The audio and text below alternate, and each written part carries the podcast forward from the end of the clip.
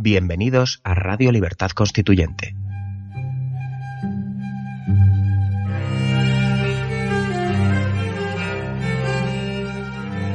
Están escuchando Radio Libertad Constituyente con don Antonio García Trevijano.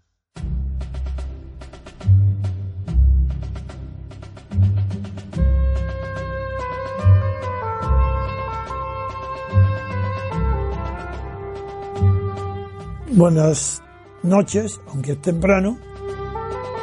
Antes que nada, deseo, como he hecho otras veces, agradecer que en las dos últimas intervenciones que he tenido en estas emisiones ha sido algo que yo no conocí, sumando los dos últimos vídeos que hemos grabado aquí, pues está ya cerca, acercándose a 100.000 eh, oyentes y telespectadores, porque hay, había ayer, eh, esta mañana había más de 40, en cada uno eran 80, no hemos mirado el día de hoy, pues se va a acercar a los 100 seguro.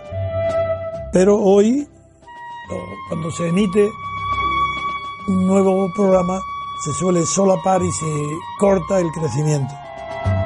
Pero la técnica es buena, porque yo nunca había tenido 80.000 en, en dos emisiones, 80.000 telespectadores. Hoy el título expresa lo que voy a hablar, lo que voy a desarrollar. Ha dicho el rey Felipe en su alocución de ayer en televisión, dijo literalmente que todos los españoles todos, tienen derecho a decidir democráticamente su vida en común. ¿A dónde ha llegado este genio del pensamiento político?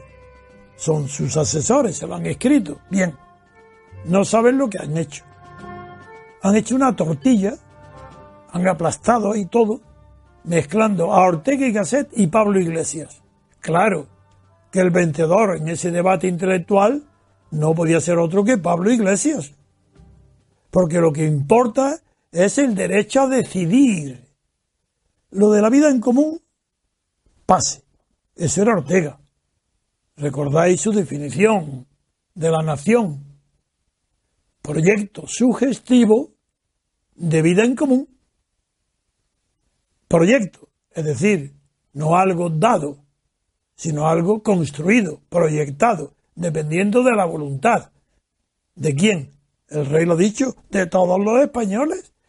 España depende de lo que nosotros queramos decidir, porque ahí a Ortega le cae encima Pablo Iglesias y le añade derecho a decidir democráticamente, que eso es lo que se ha puesto de moda en Cataluña. El separatismo catalán ha puesto de moda en el mundo que el, el referéndum es un ejercicio de democracia. Este es sabido que todos los referéndums son plebiscitos cuando no hay más de tres o al menos tres opciones a elegir, son plebiscitos y son utilizados los referéndums por los dictadores preferentemente. No se conocen referéndums referéndum en, Estados Unidos, poquísimos, yo no lo sé, ¿no? En España con Franco, cada 10, 15 años un referéndum.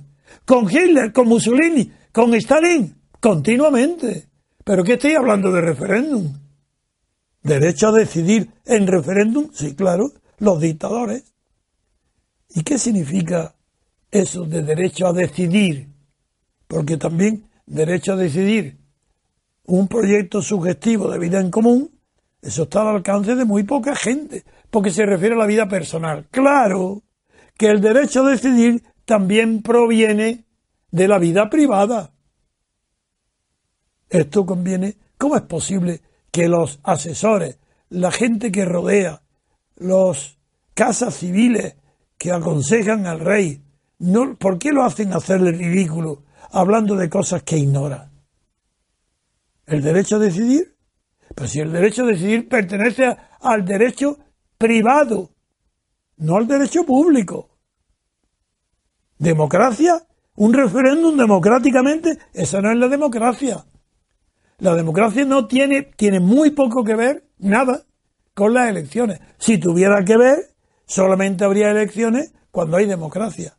Pero que vemos, lo que vemos es que las elecciones y los referéndums son permanentes en las dictaduras. Es que no hay ninguna que no se vuelva tarumba de repetir elecciones eligiendo diputados, tercios de familias, sindicatos, municipios, como en España. ¿Pero qué es eso? Si las elecciones y el referéndum son recursos de los dictadores, eso no distingue a las democracias. ¿Es verdad? Que en una democracia, sí, también tiene que haber elecciones, pero eso no la define, ni la separa de las dictaduras. Eso no es lo importante. ¿Qué es entonces lo importante? Amigo, si lo digo, ya todo vaya a caer enseguida. Lo importante, lo que separa una democracia de todo aquello que no es democracia, bien porque sea dictadura o totalitarismo, o bien porque sea simplemente una oligarquía, bien sea oligarcas sociales o de partidos políticos, como es el caso de Europa y de España, en ese caso, en las oligarquías, ya eh, las elecciones son de partido, tampoco definen la democracia, vuelvo a decir. Pero ¿qué es lo que define una democracia? Que no tiene nadie más que ella. Decirlo ya, pensarlo, ¿por qué no decir en la radio y las televisiones los que tienen han terminado o están terminando el bachillerato? Antes de entrar a la universidad hay que saber lo que es una democracia. ¿Queréis que lo diga? Lo diré. Solamente aquellos sistemas políticos que tienen de verdad separación de poderes. ¿Qué quiere decir esto? Pues que hay separación entre nación y Estado. La nación legisla, el Estado ejecuta. Y como hay separación entre nación y Estado, hay naturalmente separación entre el poder legislativo nacional y el poder ejecutivo estatal. Y en medio se sitúa el poder judicial que si logra ser independiente, pues es una maravilla. Pero que si no, tampoco. Es decir, ¿quién le dice al rey estas tonterías?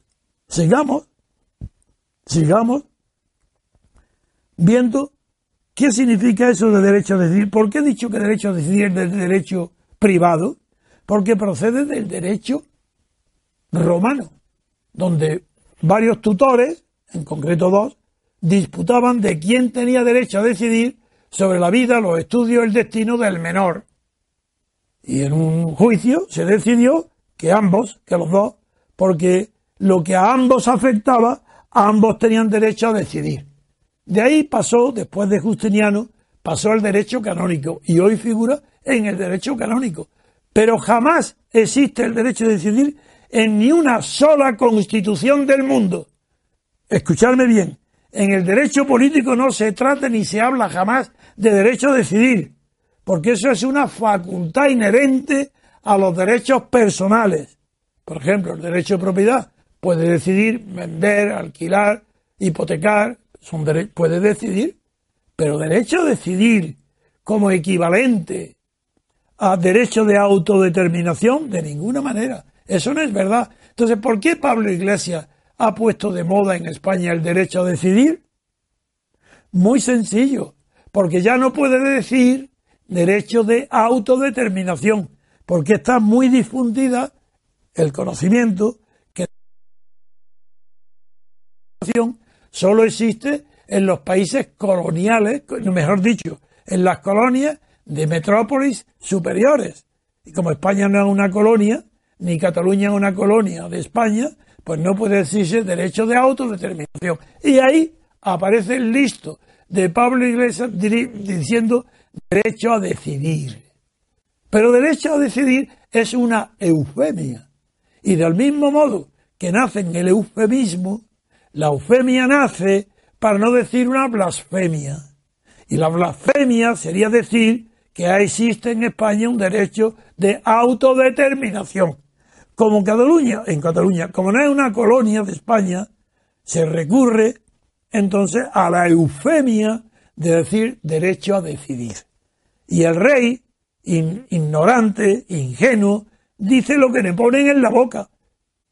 Lo que sea, seguimos, porque, por ejemplo, Ortega, que acepta que es el responsable del concepto subjetivo o personalista de nación, como si la nación no fuera algo objetivo, que tiene existencia real y objetiva, que no depende de la voluntad de los nacionales. Pues Ortega, el maestro de Ortega es Renan. Sí, Ernesto Renan. Ese es el maestro de Ortega en materia de nacionalidades. Y también Renan tiene un concepto subjetivo de la nación. Pero, oh, qué diferencia. Renan es un hombre que sabe de política. Ortega de eso no sabía nada. De política cero.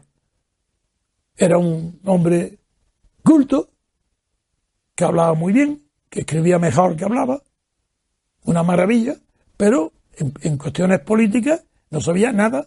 Era un hombre que sabía escribir y hablar, pero de política no sabía nada. Y por eso no, no captó el profundo sentido que le daba Renan al carácter subjetivo de la nación. Cuando dijo en la frase, en una sola frase se ve, dice, una nación puede hacer todo lo que desee, porque era subjetivo, menos suicidarse. Bueno, querido rey, ignorante rey, lo que acabas de decir es un suicidio para España. Si los españoles pudieran decidir democráticamente su vida en común, se han suicidado. Desaparece España como por encanto. Ah, depende de los españoles que quieran que haya España o que no haya. Eso es una barbaridad. Es una incultura política de un tamaño tan colosal que es muy peligroso que un rey diga eso. Menos mal que no tiene poder.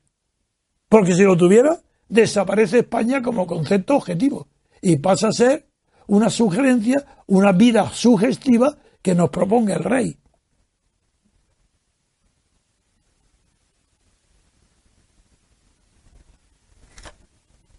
Tan importante es lo que estoy hablando ahora con relación a España, que tengo que citar a Carlos Marx, a quien cito muchas veces porque lo conozco muy bien. Lo estudié muchísimos años, profundamente. He dicho aquí, en varias ocasiones, que Carlos Marx excluyó expresamente en un artículo que publicó en Nueva York y que no recuerdo el nombre, creo que tiene la palabra board de trabajo, pero no, estoy seguro. escribió un artículo donde dijo que todos aquellos pueblos europeos que habían adquirido la unidad territorial antes de la Revolución Francesa, en esos pueblos no se aplicaba, salvo en Irlanda por razones religiosas, el derecho de autodeterminación. No recuerdo el argumento que daba, pero yo sí lo sé. Se creo que tiene que ser ese. Yo sé por qué tiene un fundamento filosófico e histórico muy profundo. Lo diré porque, sencillamente, los pueblos que tienen conquistada su unidad territorial, entre los que no estaba ni Italia, ni Alemania, ni Suecia, ni, Rusia, ni Polonia, pero España lo tenía como Francia, como Inglaterra, como Portugal. Pues esos pueblos no tenían derecho de autodeterminación porque al tener la unidad territorial tenían naturalmente, objetivamente, hecha la unidad del sujeto constituyente. Tenían la posibilidad de que con libertad dotarse de una constitución. Por eso cuando se tiene la unidad territorial es tan sagrada, de tal forma que el mayor pecado político que puede cometer una nación es separar un trozo de ella o separarse. Cataluña se está suicidando a ella y matando a España. Porque Cataluña es suicida separada de España, se ha suicidado. Y España es un golpe mortal para, la, para España. Pero es importante lo que dijo Renan del suicidio, porque Cataluña no tiene personalidad cultural, ni la lengua eh, catalana vale algo sin no tener el pandán de la lengua española. Si Cataluña no tiene siquiera posibilidad de ser imaginada fuera de España o independiente de España. Son cosas muy profundas en la cultura, no en la política. Son culturales. Y Cataluña está integrada culturalmente, materialmente a España, mucho más que económicamente, culturalmente. ¿Qué quieren? ¿Separarse? Que se separen. Es imposible que puedan sobrevivir. ¿Qué duraría? Lo que duró el Rosellón cuando pasó a dominio francés, que suprimió el idioma catalán. ¿Pero qué, pero qué se creen estos aprendices de brujo? Pues claro que no va a prosperar jamás la independencia de Cataluña. Cataluña no puede vivir fuera de España. No puede, porque es inconcebible su propia vida. Y ahora es verdad que ha habido un crecimiento eh, verdaderamente geométrico, espectacular, por la negligencia, la desidia, el miedo de Rajoy. Ha crecido el separatismo.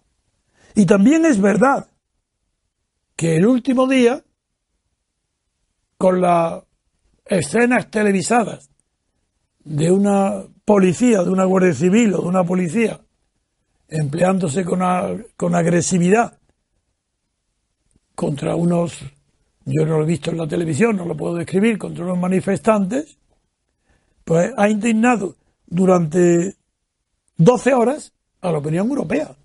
Después de esas 12 horas, los mismos periódicos europeos que estaban escandalizados de la dureza de la policía española, hoy esos periódicos en sus editoriales apoyan completamente al gobierno español.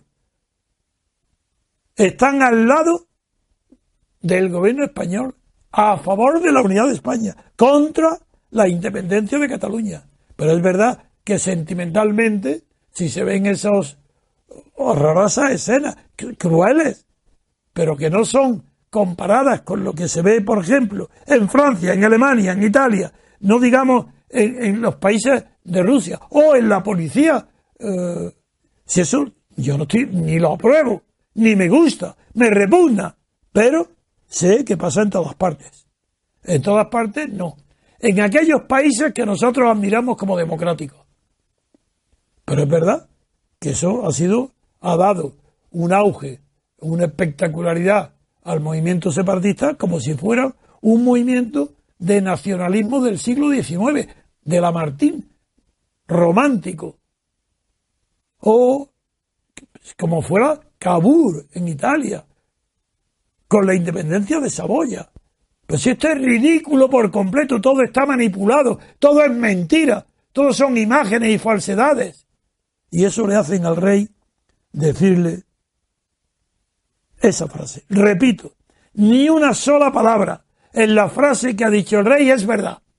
Porque ha dicho, todos los españoles, no son todos, serán los que tengan, son los adultos, menos mal, menos mal, que ha dicho todos los españoles. No le ha faltado más que decir y todas las españolas. Menos mal que eso no lo ha podido soplar Pablo Iglesias. Pero en fin, todos los españoles tienen derecho a decidir. ¿Y dónde está eso escrito? ¿En qué constitución del mundo? ¿En qué tratado de derecho político de cualquier universidad del mundo? ¿Dónde está eso del derecho a decidir aplicado a la política? No existe. Esa es la ignorancia vuestra, de toda la prensa, de todos los partidos, de todos los catedráticos de derecho constitucional, que están callados porque son tan ignorantes que eso no existe. Derecho a decidir es una facultad de derecho privado, una facultad de los derechos privados, pero no una no es un derecho político, colectivo, no lo es. Creo, no quiero extenderme mucho, porque me di cuenta de que cuanto más corto, más oyentes y más personas acuden. El resumen de lo que he dicho es que el pobre rey es pobre rey. Vaya manera de hablar. El rico rey, el privilegiado rey, no tiene ni idea de lo que dice ni de lo que habla. Sus asesores tampoco. Y ni un solo partido político estatal puede concebir siquiera la posibilidad de que en España haya una democracia. No la hay. Porque no hay separación de poderes. Porque no hay separación entre nación y Estado. Y para terminar os digo algo que os va a sorprender. En Cataluña no hay nacionalistas. No hay movimiento nacional.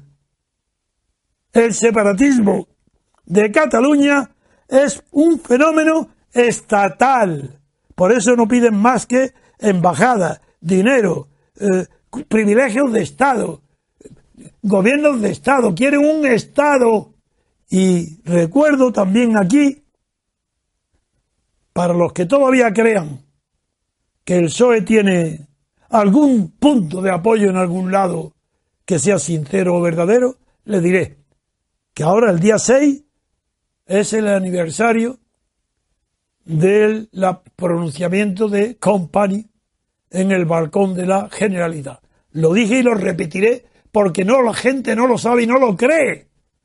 Bueno, pues Company provocó con lo que declaró que interviniera el ejército, cañoneara y luego él huyó y fue fusilado luego porque el gobierno francés lo entregó a Franco. Pues bien, todo eso, las palabras que pronunció Company fueron estas. Proclamo el Estado catalán, no la nación. Proclamo el Estado catalán en la República Federal Española. ¿Os suena? Si no os suena, yo lo diré. Exactamente la fórmula del PSOE. No la de Sánchez, la de Sánchez por supuesto. Pero Sánchez la hereda de Zapatero.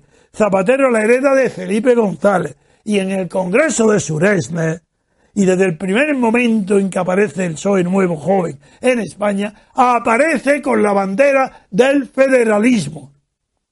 Y para que haya un Estado federal, previamente tiene que haber un Estado separado, como hizo Compani. Separar Cataluña para unirse inmediatamente a la República Federal Española. Es decir, que el PSOE defiende lo mismo que Compani en el año 34. Estáis advertidos hacer ahora vuestra voluntad. Y solamente quiere decir que yo seguiré y recorreré España a pesar de la edad que tengo. Y es verdad que recojo muchísimos apoyos, pero estoy esperando que allí donde yo voy, y que tanto éxito tienen, al menos en los aplausos, en las ovaciones, ¿por qué no me dicen, don Antonio, qué podemos hacer para hacer, ayudarle y seguirle? ¿Por qué no me piden organización y se ofrecen voluntarios a marchas a en toda España. Pero ¿cómo, en qué confiáis? ¿En el hijo de Juan Carlos? ¿En el marido de Leticia? ¿Confiáis en eso? Ah, entonces que estáis confiando en Rajoy. Ah, no en Rajoy. ¿En qué confiáis? En Rivera, el artículo 155. A buenas horas, mangas verdes. Mangas verdes. Que por cierto, esta frase tan bonita procede de que antiguamente, en la antigua monarquía española, pues los guardias llevaban las mangas verdes, verdes y llegaban tarde a todos lados. Muchas gracias por escucharme y hasta muy pronto, amigos.